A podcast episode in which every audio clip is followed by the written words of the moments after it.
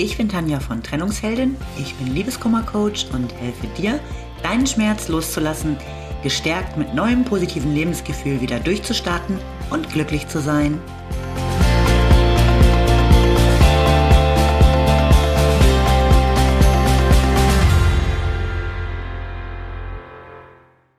Hallo, schön, dass du wieder da bist. Mein Thema heute, keine Angst, du bleibst nicht für immer allein. Ganz oft höre ich in meinen Coachings, aber durchaus auch in Gesprächen mit Freundinnen den Satz, ich finde bestimmt nie wieder einen Partner. Zum einen kann man sich einfach gar nicht vorstellen, jemanden zu begegnen, der einem gefällt und in dem man sich vielleicht sogar verlieben kann, wenn man gerade schwersten Liebeskummer nach einer Trennung hat. Oder auch wenn man schon viel zu lange in einer unglücklichen Beziehung steckt, um bloß nicht allein zu sein.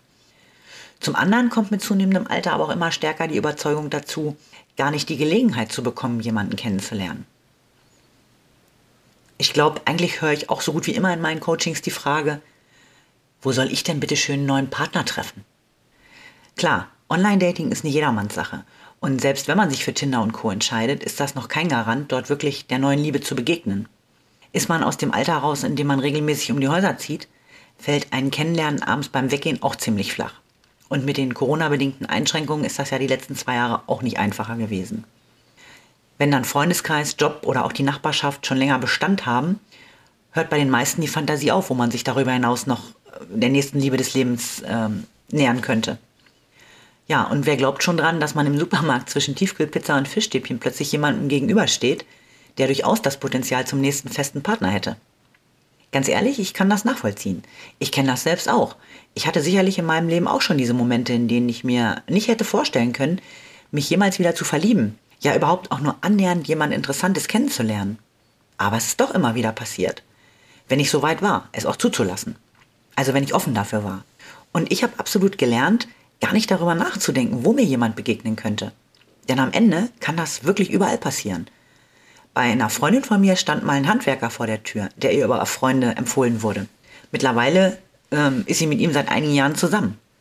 In meinem Freundeskreis gibt es auch einige Paare, die sich eigentlich schon ewig kannten und plötzlich war dann da irgendwie doch was und aus Bekanntschaft oder auch Freundschaft wurde Liebe.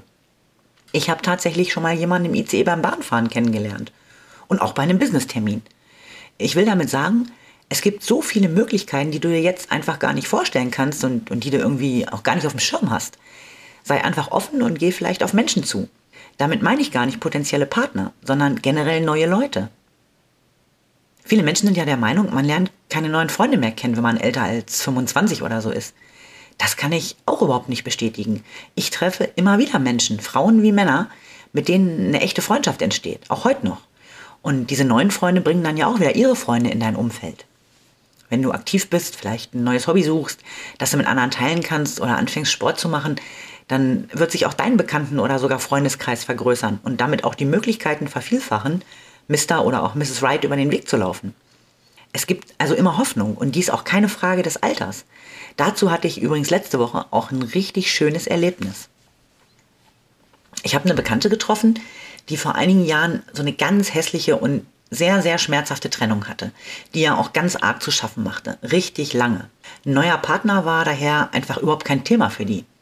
Und nun muss ich dazu sagen, dass sie mittlerweile 64 ist und die letzten Jahre eben allein verbracht hat.